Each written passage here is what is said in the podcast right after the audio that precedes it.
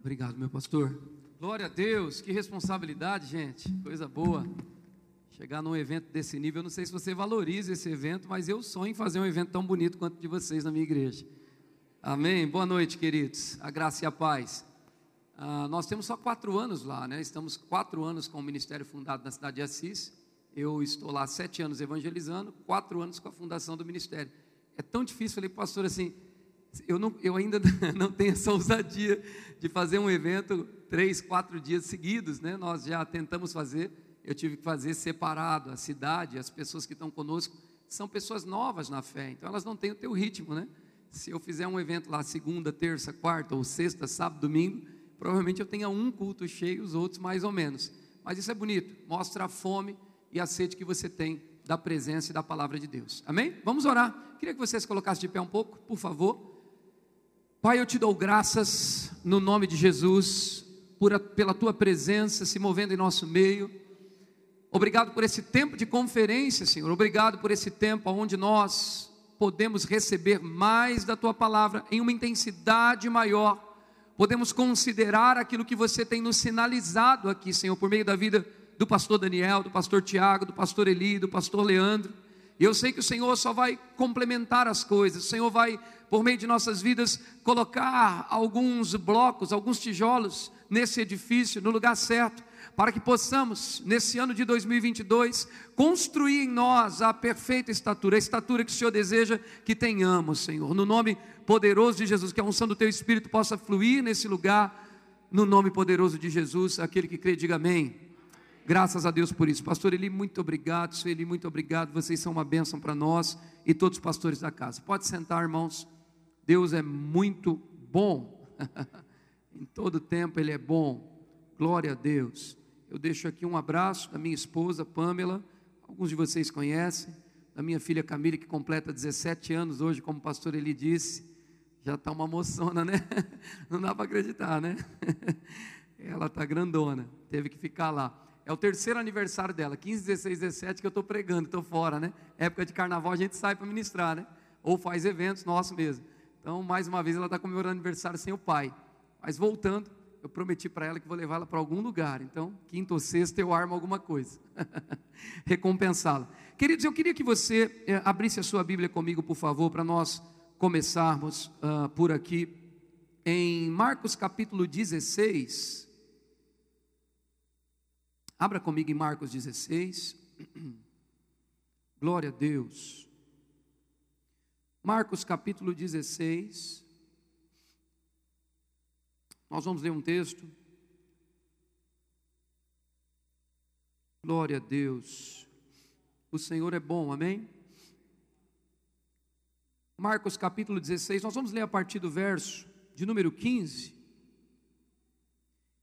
O texto diz: E disse-lhe: Ide por todo o mundo, pregai o evangelho a toda criatura. Quem crer e for batizado será salvo, mas quem não crer será condenado. Versículo 17 diz: E estes sinais, diga comigo, e estes sinais seguirão os que creem. Em meu nome expulsarão demônios, falarão novas línguas, pegarão nas serpentes, e se beberem alguma coisa mortífera, não lhes fará dano algum. Imporão as mãos sobre os enfermos, diz o texto, e os curarão. Ora, o Senhor, depois de ter falado estas coisas, foi recebido no céu, assentou-se à direita de Deus. Eu sei que vocês têm tido uma direção para esse ano, e nós vamos ler o texto de Daniel, capítulo 11, versículo 32. Nós não combinamos, mas na nossa igreja nós estamos desde janeiro trabalhando forte esse texto. Vamos ler o que está escrito em Daniel, capítulo 11, versículo de número 32, vocês põem na tela ou não? Põe? Põe? Coloque aí que eu não abro aqui. Pode ser? Aos violadores da aliança, ele com lisonjas perverterá, mas o povo que conhece o seu Deus se tornará forte e ativo. Há uma tradução que diz: se tornará forte e fará proezas. Diga assim: ano de proezas, ano coroado com a bênção do Senhor. No texto que nós lemos, de Marcos, no capítulo de número 16, o Senhor aqui fala para nós sobre sinais. Ele diz: ide por todo mundo. Eu quero trazer para você uma reflexão a respeito do que acontece após o processo de salvação. Eu não sei se você sabe, mas muitos crentes, após serem salvos, entendem que atingiram o ápice da vida em Deus e eles são paralisados na sua salvação. Eles chegam até o ponto da salvação, isso é muito importante, é a coisa mais importante que pode existir na vida de um homem. A Bíblia diz que Jesus é a porta, então entramos por ele. A Bíblia diz que ele é o caminho, então nós vamos por ele. Nós somos libertos do império das trevas e passamos a acessar por meio de Jesus Cristo tudo que, tudo aquilo que ele nos prometeu. Mas a verdade é que em muitos lugares em muitas igrejas que passamos, em muitos ministérios, na vida de muitos crentes, eles pararam no processo de salvação, somente na salvação. E após a salvação, há muita coisa a ser feita. O texto de Daniel diz sobre conhecer a Deus e realizar coisas. Jesus, ele nos apresenta aqui, após os discípulos estarem com ele, acessando a própria salvação por meio de Cristo, ele diz que há uma missão, há algo para eles fazerem. E após ele dar todas as diretrizes e comandos para o homem, a Bíblia diz que ele é retido, ele é retirado da terra e a missão fica. Agora essa missão, ela não foi, como diz o jogador de futebol, eu vim de lá, né, matado no peito e deixado somente para os apóstolos. Não, essa missão continua para nós. Agora, existe um jeito, uma forma, um modo de você operar debaixo do poder de Deus. Existe um jeito, um modo, uma forma de você usufruir daquilo que a salvação te dá direito. E hoje, nessa noite, o Senhor quer nos despertar para como realizar proezas debaixo do poder de Deus. Existem formas e meios, caminhos, coisas que você pode fazer que pode deixar a tua vida ativa. Nós às vezes esperamos que Deus realize proezas por nós e por meio de nós. Agora veja, se você não ativar essas coisas, é como o processo da bênção. Eu acho interessante, o pastor José Roberto, lá de Guaratinguetá, ele esteve pregando no meu ministério, na minha igreja esses dias, e ele disse algo muito interessante sobre a bênção do Senhor. Ele disse, Efésios 1,3 diz: Vós sois abençoados com toda sorte de bênçãos espirituais nas regiões celestiais em Cristo Jesus. Isso quer dizer que vocês são abençoados? A igreja disse: Sim, nós somos. Ele disse: Pois é, muitos são abençoados, mas andam com a bênção de Deus desativadas. Como isso pode acontecer? É idem ao processo da salvação. Você é salvo em Cristo Jesus, mas muitas vezes nós nos comportamos como alguém que já recebeu tudo que tinha que receber. De fato, a salvação é a coisa mais importante. Agora, existem coisas que estão acopladas dentro desse pacote, desse processo da salvação. Não somente as bênçãos, não somente o romper, não somente a libertação, não somente tudo que a palavra salvação significa mas há um processo que nós precisamos desenvolver em nós e pelas pessoas. O processo do ID, por exemplo. Ele diz: ide por todo mundo e pregai o evangelho. As pessoas estão precisando de fogo em tempo de medo. As pessoas estão precisando de cura em tempo de doenças, pandemias, enfermidade. As pessoas estão precisando que nós saiamos daqui dessa igreja, saiamos desse banco com a consciência do que fazer com o evangelho que nos foi dado. A Bíblia diz: de graça recebei, de graça dai. Eu quero ensinar você que à medida que você começa a dar aquilo que você aprende, à medida que você começa a plantar aquilo que você recebe, a multiplicação dos dons, dos talentos, da unção, do rompimento, ela acontece espontaneamente na sua vida. Ela não vem pelo tanto que você pede, embora temos que falar do favor, temos que falar do crescimento, temos que declarar as grandezas de Deus, mas à medida que você faz, à medida que você lança sementes sobre as pessoas, você dá condições para que os céus trabalhem ao seu favor. Posso ouvir um amém? Então a Bíblia diz: o povo que conhece o seu Deus se torna forte e fará proezas. Eu quero ler mais um texto para você. Você conhece o texto, mas eu quero que abra em Oséias capítulo 4, versículo de número 6, diz o seguinte: Oséias 4, versículo de número 6, está falando sobre o que a falta de conhecimento pode causar em nós. Põe na tela, por gentileza, Oséias 4, 6, a parte B diz o seguinte: a parte A diz: O meu povo está sendo destruído porque lhe falta o conhecimento. O apóstolo Paulo diz: graça e paz vos sejam multiplicadas no pleno conhecimento de Jesus Cristo. Que conhecimento é esse que Paulo está citando. Veja, o conhecimento é libertador, queridos. A Bíblia diz em João 8:32 e conhecereis a verdade, e a verdade vos libertará. Então, o conhecimento ele traz libertação. O conhecimento nos tira da ignorância, o conhecimento nos tira da mediocridade. Conhecimento em qualquer área é bom. Conhecimento na tua área profissional é bom. Conhecimento na onde você está empreendendo é bom. Conhecimento sobre como ser um bom pai de família é bom. Isso sempre vai trazer para você resultados positivos. O conhecimento, ele te move muitas vezes de um lugar que é o lugar da ignorância para um lugar onde os processos são mais facilitados. Conhecimento faz você correr um pouco menos. Conhecimento faz você não ficar muito tempo em um labirinto. A falta de conhecimento de quem Deus era fez o povo ficar 40 anos no deserto e muitos deles, muitos deles, na sua grande maioria, não entrar naquilo que Deus havia prometido. Veja, Deus pode prometer coisas em Sua palavra, temos o sim e o amém dentro de Suas promessas, mas podemos andar, como eu disse, com essas bênçãos desativadas, com esses dons desativados com essa unção para fazer desativada. Todo crente pode fazer o que Deus prometeu que ele pode fazer. Você não diz, eu sou o que a Bíblia diz que eu sou. Eu tenho o que a Bíblia diz que eu tenho. Eu posso o que a Bíblia diz que eu posso. Quando você diz essas coisas, você precisa se apropriar disso e agir sobre o que você disse. O evangelho poderoso é aquele que está dentro de você e tem uma ação correspondente. Então, o conhecimento natural já te traz benefício. Mas quando o apóstolo Paulo fala sobre graça e paz, vos sejam reveladas, multiplicadas, ele não fala nem adicionadas.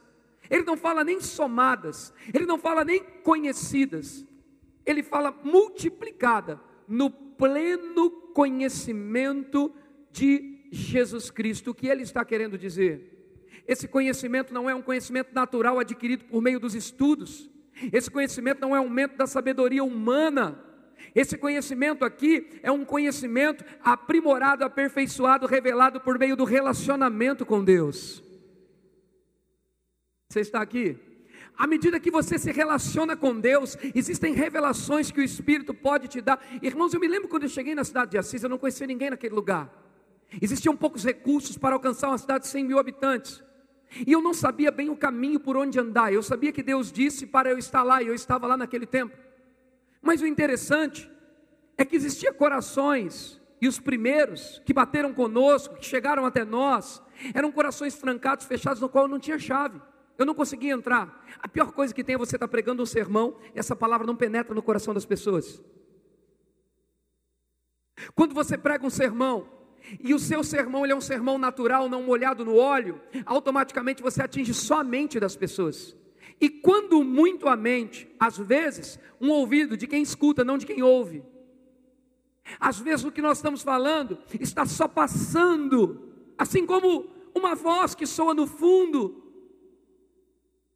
e muitas vezes nós não extraímos o melhor daquilo, porque não há uma conexão daquele que recebe com aquele que ministra. Então, há uma parte onde o ministro se prepara, ele estuda, ele faz o seu devocional e ele traz a mensagem para você. Mas há uma parte que você faz, que é se conectar, ter fome, sede, querer mais de Deus, para poder receber. Você só recebe aquilo que você considera. Então eu comecei a pensar, Senhor, o que, que eu vou fazer para atingir o coração dessas pessoas? Eu não ouvia nada, eu, é, parece que eu estava numa cidade que não era para eu estar. Mas à medida que o tempo foi passando, as coisas foram se encaixando, eu decidi fazer o seguinte: se eu não estou ouvindo Deus falar o que fazer e qual a estratégia para trabalhar, eu preciso. O erro sempre está em nós, queridos. Isso não é uma novidade para você. O erro nunca está em Deus, ele sempre está em nós. Eu falei, eu preciso entrar pelo caminho. E qual seria o caminho onde não haveria nenhum tipo de interferência? O único caminho que existia para mim, para não existir interferência entre aquilo que Deus queria que eu fizesse naquela cidade, entre o propósito que Deus tinha para mim, para que eu não andasse numa vontade permissiva de Deus, numa vontade aonde a misericórdia de Deus estava se estendendo sobre mim, mas não era a vontade real que Ele tinha para mim. Quando você está debaixo da verdadeira vontade de Deus, há uma unção para facilitar o seu caminho. Então o que eu fiz? Eu fui para a vida no Espírito.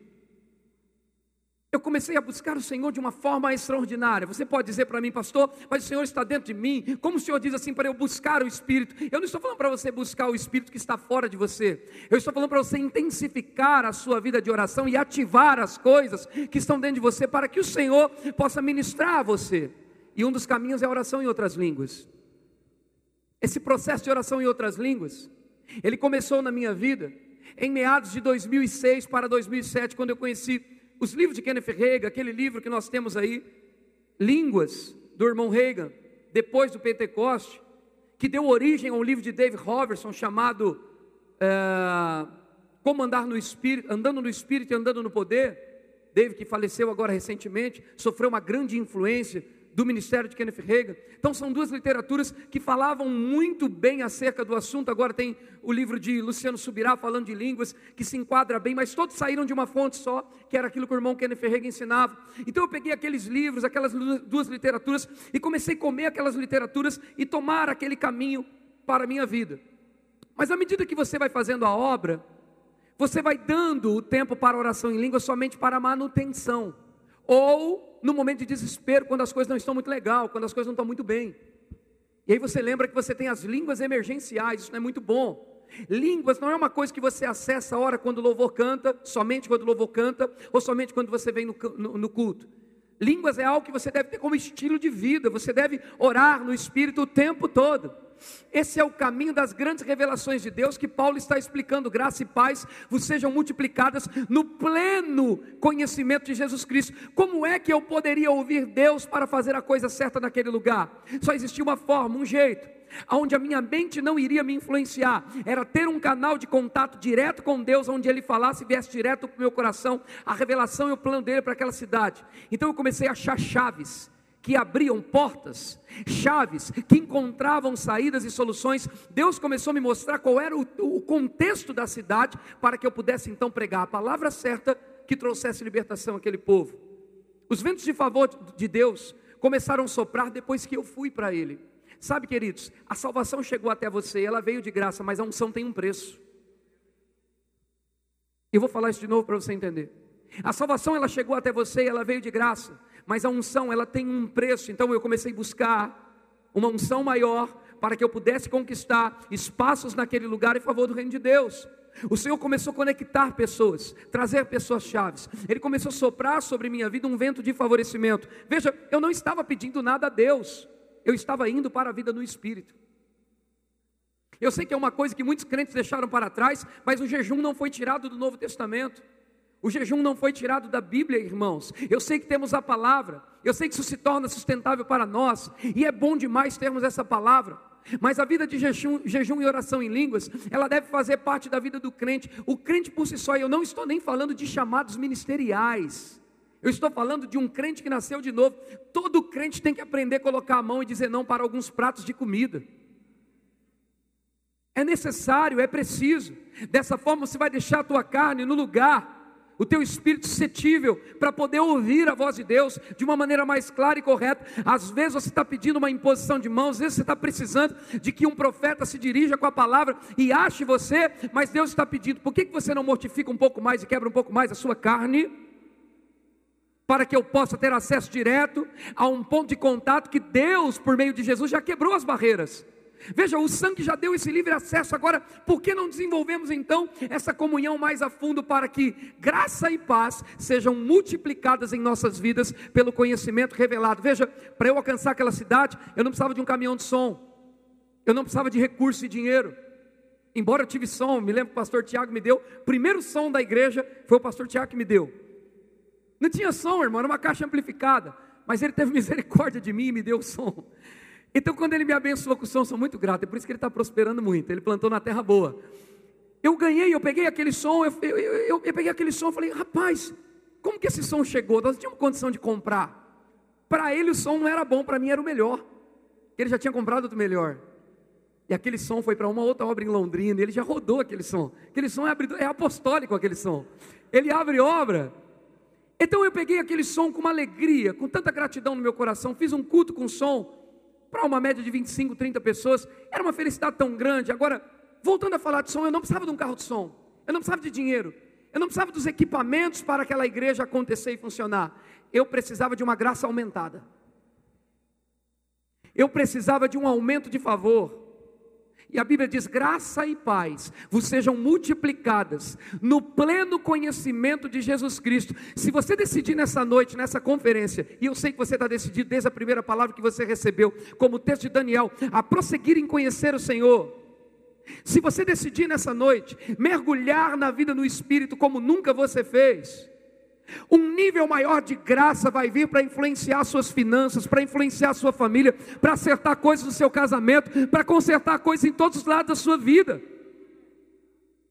Esse nível de conhecimento, de conhecer o Senhor, veja, não é o estudo da palavra somente, não é somente vir ao culto e estudar, não é somente ter a escola maravilhosa que temos, o Rema. Não é somente você fazer isso, não, não, não, não. Você precisa de um conhecimento que Ele próprio vai revelar para você, e isso nós só conseguimos no secreto, irmão. Somente no secreto.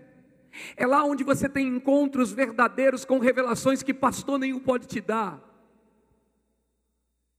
Sabia que todos foram feitos para ser ministrados e ministrarem ao Senhor, sem a influência de alguém? É claro, os dons estão aí para nos ajudar. Os dons estão aí para nos auxiliar, mas eles são apontadores de caminho, confirmadores de coisas.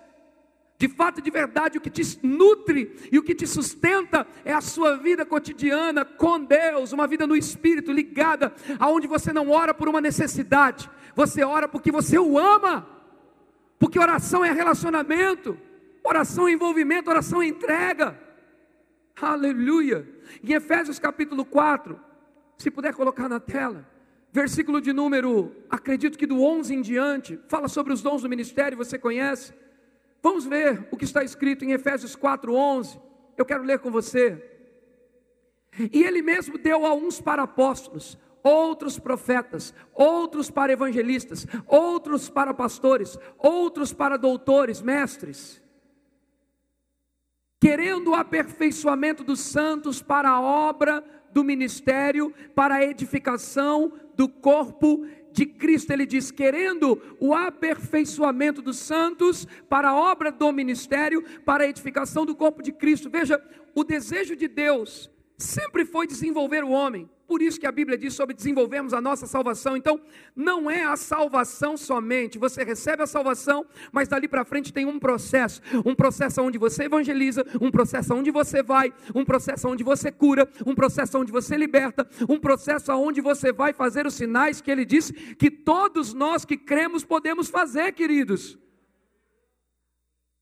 Agora, para que esses sinais fiquem evidentes e você não seja pego pelo espírito de timidez e seja tomado pelo espírito de ousadia, é necessário que você esteja no lugar onde você será municiado como soldado desse exército. Esse lugar é o secreto com Deus. À medida que você vai para o secreto, você tem o aperfeiçoamento que o texto diz. Esse aperfeiçoamento, a passagem dos dons, uns com chamado apostólico, outros proféticos, outros no, no ensino outros como pastores puxando a tua orelha, outros evangelistas tocando a igreja para ir, te exortando para o ide. Esses dons te ajudam no aprimoramento, mas existe coisas além que vai aperfeiçoar você e te trazer como o próprio texto de Efésios 4 diz, a perfeita estatura. Nós precisamos, até o último dia de nossas vidas, atingir a perfeita estatura, queridos. E esse é um processo, não é que Deus faz em você, você se move em Deus para que você atinja a perfeita estatura. O que é essa perfeita estatura? É andar tão cheio do Espírito Santo como os apóstolos andaram, como os grandes homens de Deus andaram. É andar com a mesma ousadia que Elias, Eliseu andou. Isso não parou lá, isso não acabou lá. Após a salvação há um processo. E Deus conta com você. Nós não temos tempo para grandes planos e projetos, irmãos. Eu não sei se você percebeu, eu não sei se você tem estudado as profecias, eu não sei se você tem se dedicado para entender sobre os fins dos tempos. Nós não temos muitas décadas pela frente, tudo está se cumprindo agora. O que Deus está esperando? Talvez você está, você está esperando que o Senhor venha e retire a igreja, Ele está esperando que você vá e evangelize para Ele retirar a igreja que você vai ganhe almas, que você vai conquiste, que você vai cure, que você pare de ficar somente na redinha esperando que alguém venha te tocar. Está na hora de você se mover e encher esse lugar. É você chegar todo dia, bater na cadeira e dizer: domingo eu trago mais um, terça eu trago mais um.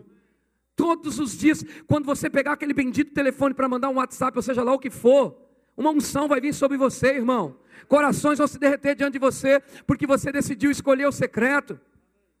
A Bíblia diz em Mateus capítulo 6 que você deve buscar ao Senhor, entrar no seu quarto, trancar a porta.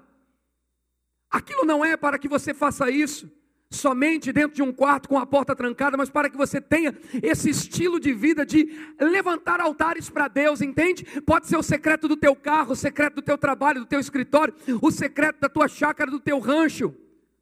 Eu não sei onde você vai, aonde você mais está, mas use aquele tempo para que você tenha secretos com Deus, momentos com Deus, aonde você se derrama diante de Deus, aonde, irmão, os seus prazeres na presença aumentam. Deixa eu te falar uma coisa: a vida no Espírito é um caminho sem volta. Uma vez que você entra lá, você nunca mais quer voltar. Uma vez que você conhece a vida de consagração e de santidade, você começa a desfrutar das proezas de Deus, então você sabe que lá é o lugar que você fica forte, nunca mais você quer voltar para o lugar da mesmice. A vida medíocre do Espírito, ela acaba quando você decide orar uma hora, duas horas, três horas em outras línguas, jejuar, semear a palavra, declarar a palavra. Sabe, irmãos, que as atmosferas aonde vivemos somos nós que determinamos. Você pode criar atmosferas favoráveis para que o seu dinheiro se multiplique, para que os seus bens se multipliquem, para que o teu casamento seja abençoado. São atmosferas que você constrói pela palavra, pela consagração, pelo que você diz, pelo teu posicionamento. Aleluia! Então as portas começaram a se abrir dentro daquela cidade. E eu percebi que quanto mais eu ia para o Espírito, para a vida no Espírito, mais favor vinha sobre a minha vida. Um aumento da graça, uma graça multiplicada. O que é essa graça? Essa graça ali que ele está citando, sabe que você entende que eu entendo de graça. Então, o que é graça? Você vai dizer favor imerecido. Eu sei que é um favor imerecido. Eu sei que todos ensinam isso.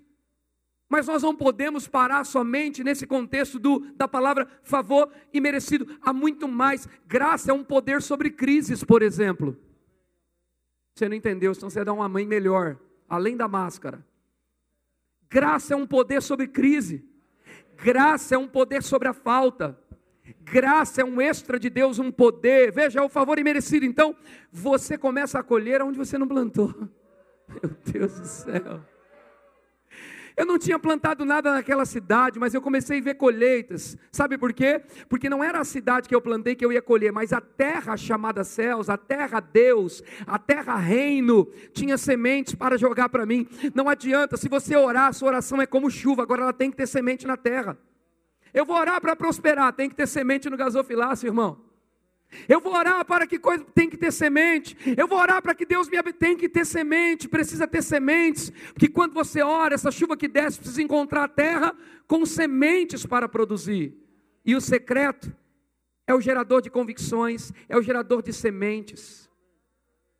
Para que você não ande na sua vida espiritual como alguém que está dentro de um labirinto e não sabe para onde ir. E eu percebo, queridos, que o Senhor está inclinando a igreja nesses dias para que a igreja verdadeiramente não conheça somente Deus de ouvir falar, como Jó declarou, mas conheça Deus verdadeiramente, revelado pelo próprio Cristo no seu secreto, irmão. Você precisa ter sim marcas. Eu sei que você pode dizer, pastor, eu não me movo pelas visitações de anjos, eu não me movo pelas manifestações extraordinárias e sobrenaturais de Deus, mas aonde está escrito que você não pode ter? Você tem que mergulhar em Deus até você não ser achado em você mesmo. Você precisa mergulhar na vida no Espírito. Até o ponto de que quando você pega um microfone como esse que eu peguei, você saiba que do começo ao fim Deus está falando. Nossos sermões não são feitos para atingir a mente das pessoas, não, como o pastor disse no início. Eles são feitos para mover dentro do seu coração um desejo de quero mais de Deus. Sabe, irmão, toda mensagem que eu possa pregar, que te eleve para um nível muito acima do que você está, ela será totalmente eficiente se o alvo dela for Cristo.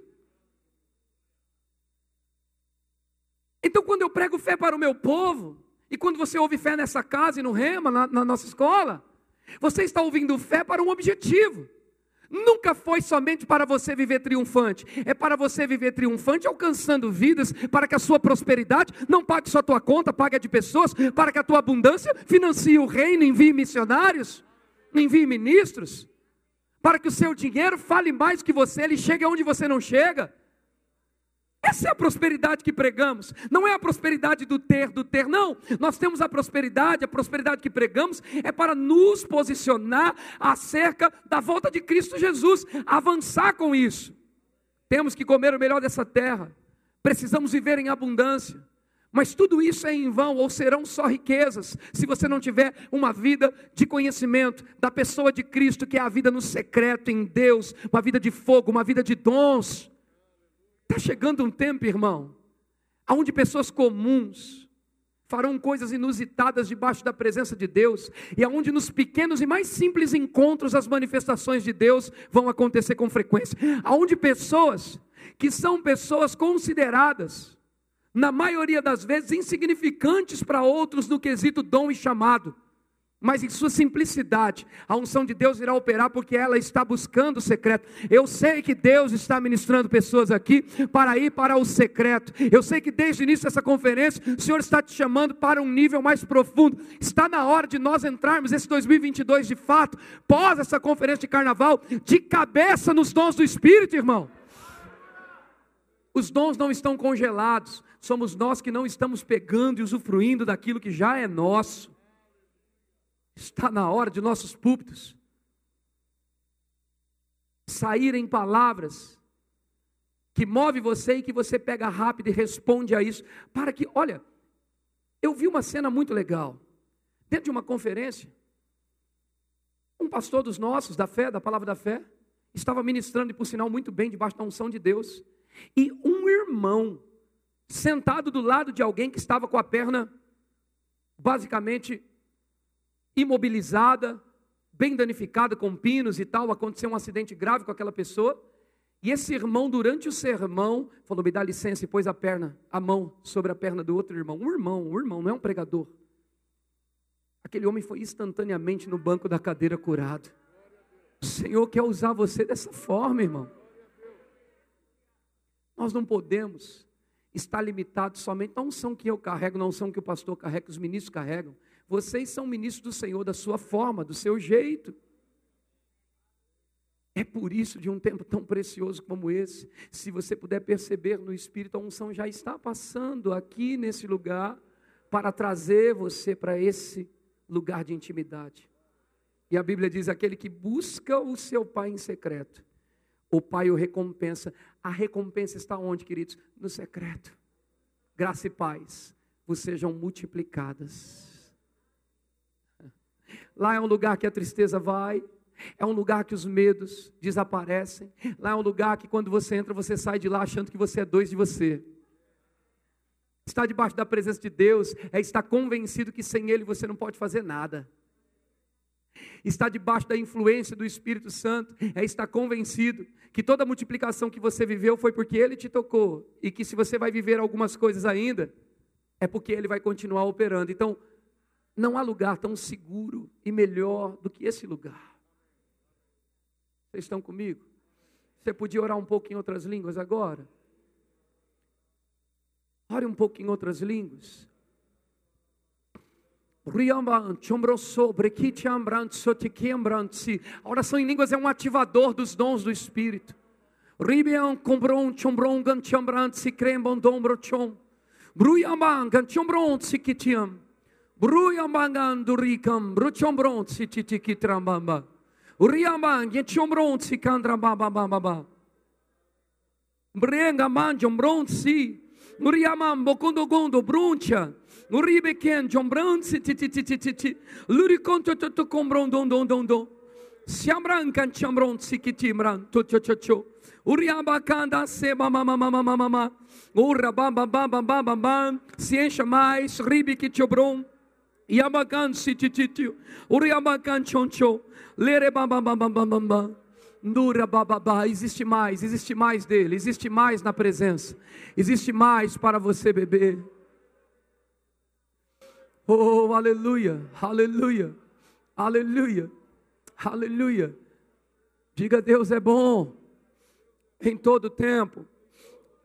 O texto de Êxodo, capítulo de número 14, versículo 27, diz assim: Então Moisés estendeu a sua mão sobre o mar, o mar retomou a sua força, Ao amanhecer, os egípcios fugiram ao seu encontro, e o Senhor derribou os egípcios no meio do mar, porque as águas, tornando, cobriram os carros e os cavaleiros de todo o exército de Faraó, que os haviam seguido no mar, e nem ainda um deles ficou, mas os filhos de Israel foram pelo meio do mar em seco, e as águas foram-lhe como muro à sua mão direita e à sua esquerda. Assim, diz o texto, assim o Senhor salvou Israel naquele dia da mão dos egípcios. Israel viu os egípcios mortos para a praia. Eu não sei se você sabe, mas a Bíblia diz que Moisés buscava o Senhor escondido na tenda.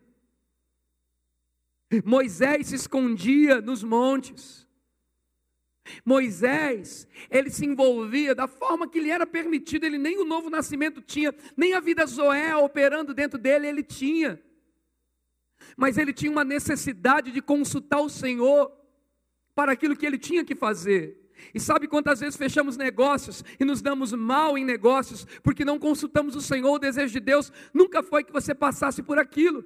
Existem batalhas e lutas que Deus nunca quis que lutássemos, Ele está lá te ajudando a lutar, mas Ele nunca colocou isso para você lutar. A vida no espírito vai evitar que você entre em confrontos que não eram para você. Você sabe que Deus disse a Abraão para que Abraão saísse da tua terra e da tua parentela e fosse para um lugar que ele ia mostrar. Olha o nível de entrega e de confiança de Abraão. Ele nem sabia para que lugar ia, ele só sabia que tinha uma promessa. E ele decidiu sair e obedecer. Agora, o mais interessante é que ele levou um parente. E ele lutou uma guerra que talvez ele nunca teria lutado.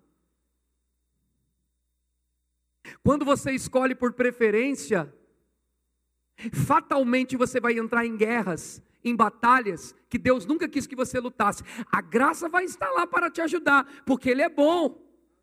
Mas você não precisava estar passando por essa luta. Poderia estar passando por uma festa, por uma comemoração, por um triunfo. E se ficarmos com a palavra, por sua graça e misericórdia, iremos vencer diante daquilo, mas são lutas que Deus nunca quis que você entrasse.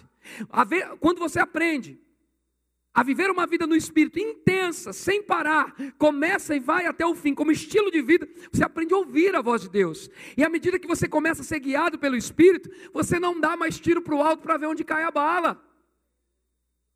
Você fica mais assertivo, você fica como um cirurgião preciso naquilo que você vai fazer. Tem pessoas que tentam um negócio não dá, tentam outro negócio não dá, abre outro negócio não dá, começa outro negócio não termina, tudo que começa não vai. E ela diz é que não era vontade de Deus, é que não era vontade de Deus, é que não era vontade de Deus. Se não era vontade de Deus, por que você entrou? Porque você não ouviu o Espírito Santo. O desejo de Deus para a igreja dos últimos dias é que a igreja possa ouvir o Espírito, para que nós possamos, recebe isso, produzir muito mais trabalhando muito menos. O Senhor quer liberar um vento de favor sobre nossas vidas nesses dias. Oh meu Deus, o Senhor quer liberar um vento de favor, Ele quer estender uma bênção por completo sobre nós, mas a igreja precisa estar molhada nele recebendo a revelação dele, graça e paz vos sendo multiplicadas, porque você decidiu conhecer a ele mais e mais. Tem muitas revelações que ele pode te dar, que pode te economizar anos de vida. O Senhor está falando aqui comigo que se você ouvir a voz do Senhor teu Deus essa noite e mergulhar na vida do Espírito, Ele vai soprar um vento de favor para que você produza muito mais com poucas coisas, com poucos recursos, em muito menos tempo. O Senhor está dizendo que sobre essa igreja virá um vento de favor e de graça aumentada, porque vocês decidiram por uma direção do seu líder mergulhar no Espírito mais do que nunca. Então, quando essa conferência terminar, a sua vida no Espírito vai estar só começando, irmão. Aleluia! É tempo de você mergulhar nele mais do que nunca. O Deus que me entregou uma casa, uma família, é o mesmo Deus que um dia me entregou um bairro, numa casa. Esse mesmo Deus é que me colocou em outro bairro, em um salão. É o mesmo Deus que um dia passando pelo centro da cidade eu disse: Senhor, não tenho recursos, mas o maior prédio desse lugar será meu e virá para os meus pés, porque eu sou um favorecido do Senhor. Eu fui para um segundo prédio, irmão, com uma arrecadação que não dava até essa parte do valor. Uma igreja que arrecadava em média 3.500 reais. Tu tem noção do que arrecadar 3.500 reais para sustentar uma obra? Eu fui para um lugar com um custo de 11 mil reais no meu segundo prédio, um prédio com elevador, dois andares. Não foi imprudência. Deus disse: eu jamais me moveria se Deus não me desse o chão para eu pisar. Só que o chão que ele me deu foi mais ou menos como Pedro. É, sou eu. Então sai do barco e vem. Eu disse: Senhor, deixa eu botar o pezão lá. Tinha mais nada, irmão. O único carro que eu tinha, eu dei. Na verdade, eu já tinha dado dois carros. O único carro que eu tinha, eu dei. E para piorar a situação, a moto que eu tinha, eu vendi. Tudo que eu tinha eu coloquei dentro da igreja, dentro da obra, dentro da vida das pessoas. A pessoa que mais me ajudava estava desempregada. Então eu comprei uma moto, coloquei uma caixa de som, saí fechando contrato para o cidadão, apresentando comerciantes da igreja, e o cidadão começou a montar, rodar com moto som, porque eu não podia perder a mão de obra dele, estava me ajudando a ganhar alma na cidade. Então fazia umas atrocidades, algumas loucuras, para que aquele negócio acontecesse. A única voz que eu ouvia no meu coração era: se você não acreditar na visão que eu te dei, ninguém vai acreditar. Então, quando eu cheguei nesse segundo prédio, eu cheguei no ápice do ápice do ápice do ápice, que eu imaginei chegar em tão pouco tempo. E aí entrou a pandemia em março de 2020, não foi isso? Passado março de 2020 para março de 2021, quase um ano. Então, em março de 2021, dentro daquele contexto da pandemia, o Senhor tinha ministrado para mim o seguinte: está na hora de você ampliar. Eu falei, Senhor, o povo sumiu da igreja. Pandemia, o povo não vem no gasofilaço. Eu dei tudo que eu tinha. Eu vendi tudo que eu tinha. E o pior, eu estava com meu irmão, infelizmente internado, sofreu um acidente na Praia Grande, São Paulo, e eu aqui em Assis, quase 600 quilômetros até lá. Peguei o Corsa de uma irmã emprestado. Não tomo nada emprestado de ninguém, gente. Mas meu irmão estava na UTI. Eu nunca peguei nada de ninguém na cidade, emprestado, não. De jeito nenhum. A gente foi bem treinado, né, pastor?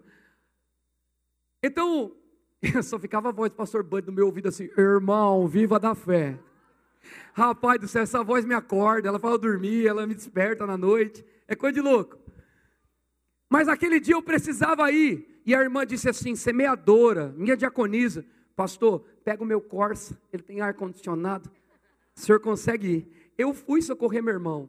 Quando eu cheguei naquele hospital, existiam algumas mortes lá, porque é um hospital na praia, na Baixada, pronto-socorro. Horrível clima lá dentro. Eu entrei no hospital e falei: ninguém morre aqui enquanto eu estiver aqui. Verdade, irmão, passei cinco dias sem nenhum óbito lá.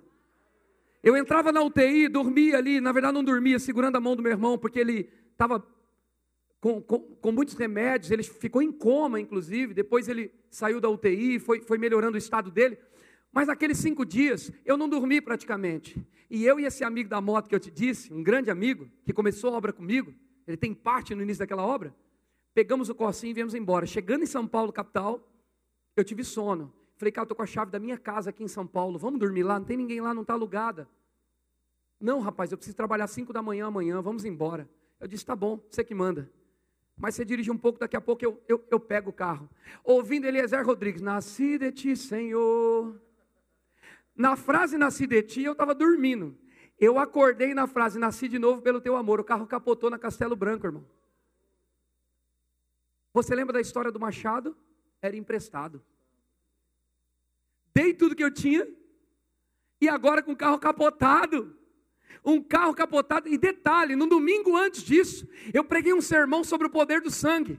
E eu disse que o sangue de Jesus era a nossa aliança, era a nossa proteção. E eu me lembro que o Senhor me inclinou para dizer: ainda que o diabo te amasse, do tamanho de uma lata de sardinha, te coloque numa lata do tamanho de uma lata de sardinha, nem um fio de cabelo seu será chamuscado. Sabe o que aconteceu com o carro? Virou uma lata de sardinha, perca total, irmão. Só ficou o boleto para eu pagar.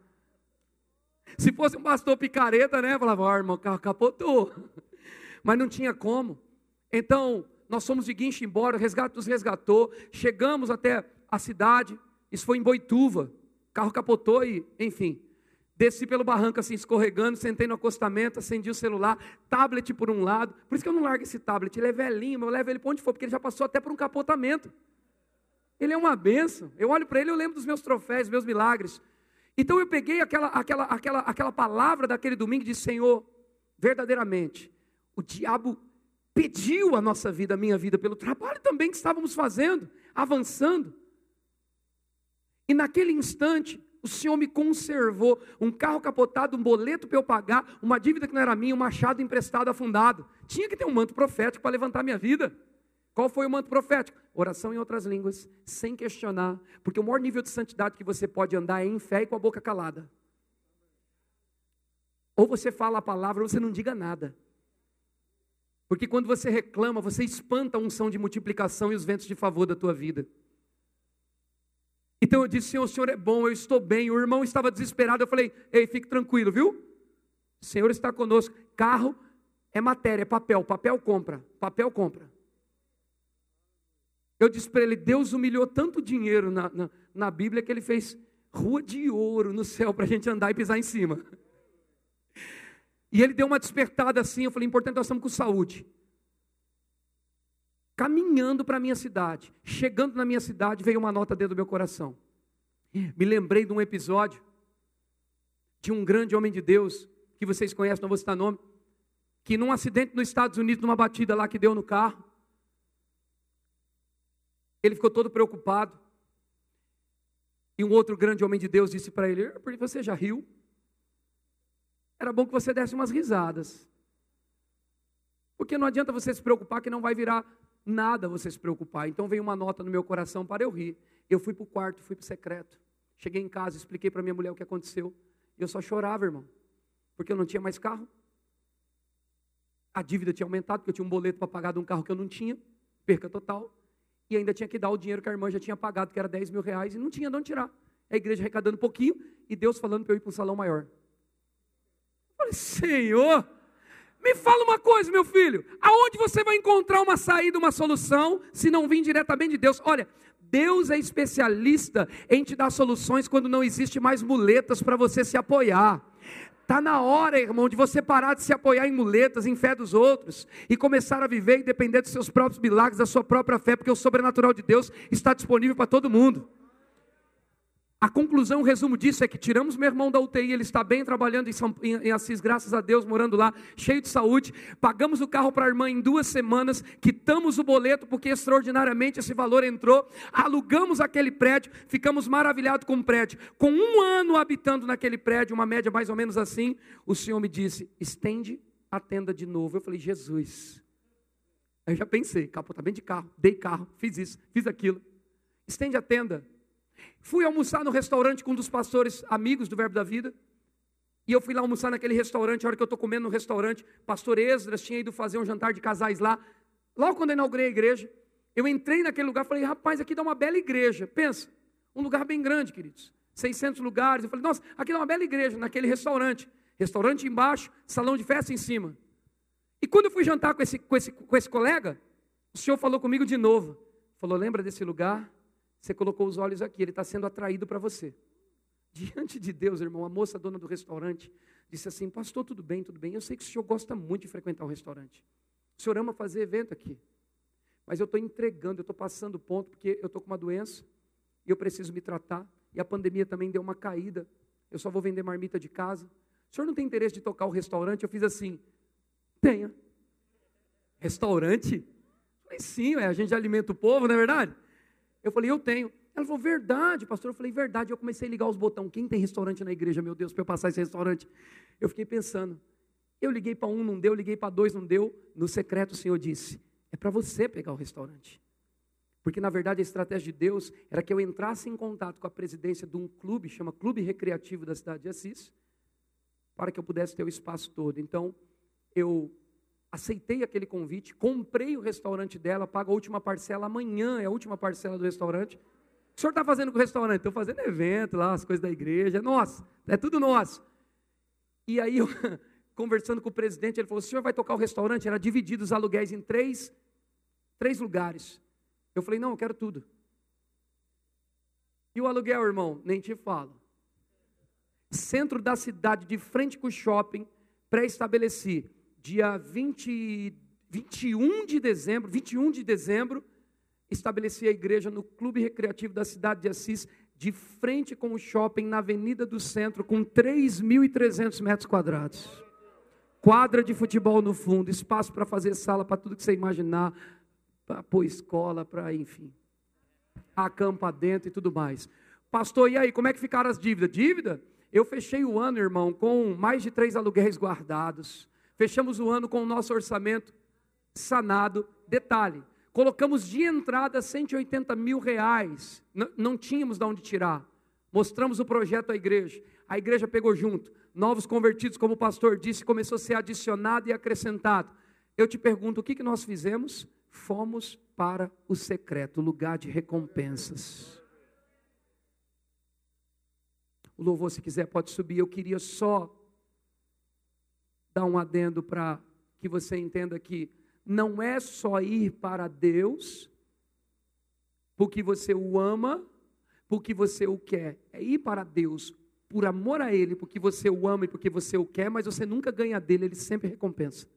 Ele sempre põe mais, Ele sempre adiciona, Ele sempre acrescenta. O secreto, meu filho, é o melhor lugar. Se tem uma igreja pregando a palavra da fé naquela região, naquela cidade, se tornando referência, eu tenho lá sete, oito cidades agora, oito cidades, grupinhos de dez, oito, cinco, oito cidades que estão indo lá dentro da nossa cidade ver que fumaça que está subindo, porque sinais, prodígios e coisas estão acontecendo.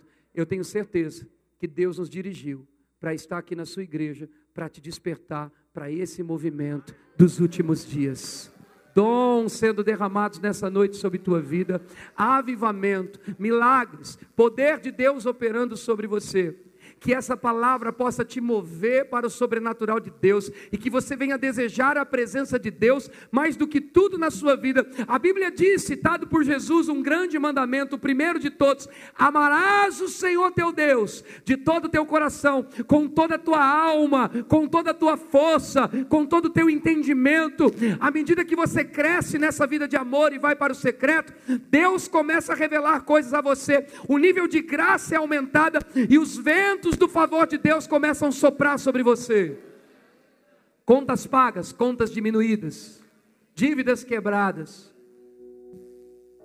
Não há pandemia que possa ficar em cima de alguém que tem convicções na palavra de Deus. Deixa eu dizer para você uma coisa. Se a pandemia e se dentro dessa crise alguma área da tua vida foi afetada, ou algum valor ou medida diminuiu para você, se prepare, porque se você for para o secreto, e eu sei que você vai, o Senhor vai restituir isso. Há um vento de restituição e de favor de Deus vindo sobre as igrejas Verbo da Vida, vindo sobre as igrejas que estão com a palavra. Eu tenho crido que o nosso ministério vai passar por um avivamento extraordinário. Já somos da palavra da fé, já temos mais de 400 igrejas espalhadas, já temos mais de 100 escolas espalhadas, mas esse não é o nosso final, irmão. Não, não é o nosso final. Verbo da Vida e a palavra da fé vai viver, vai viver o mover mover extraordinário de Deus nesse 2022. Eu tenho plena convicção que o Senhor está dando direções para nossas lideranças. Eu tenho plena convicção que o Senhor está marcando essa geração com a palavra da fé. Essa é a palavra dos últimos dias, irmão. Essa é a palavra dos últimos dias.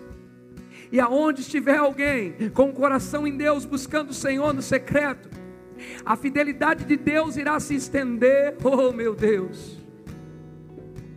Coisas extraordinárias estão prestes a acontecer. Há um relógio correndo. Ele diz: Eis que venho sem demora, e comigo está o galardão.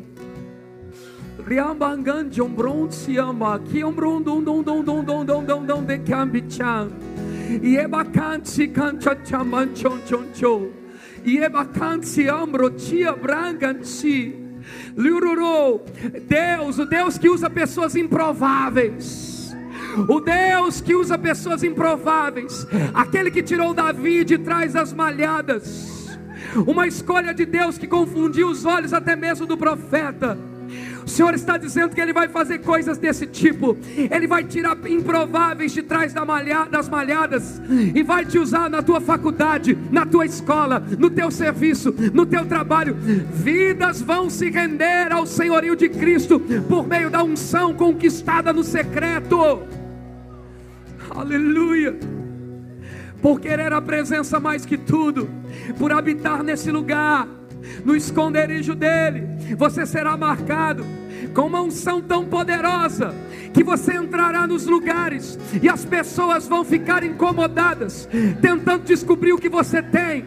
Pessoas vão começar a pedir Jesus para você, elas vão abrir tua vida, elas vão abrir tua vida, elas vão dizer o que elas estão passando, porque em você vai ser visto a solução para o mundo. Cristo em vós, a esperança da glória. Cristo em você, a esperança da glória.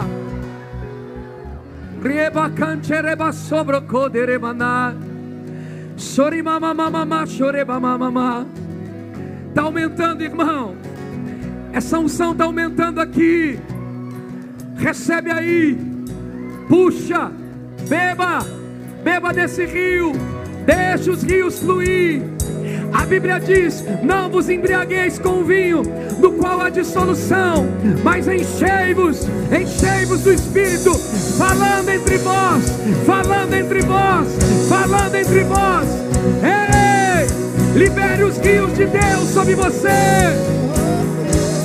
Ative os dons. Flua,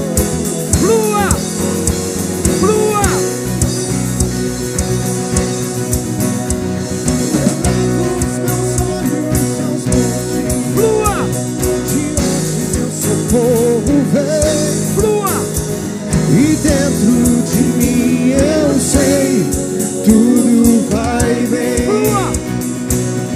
Aleluia. A minha confiança está em Deus.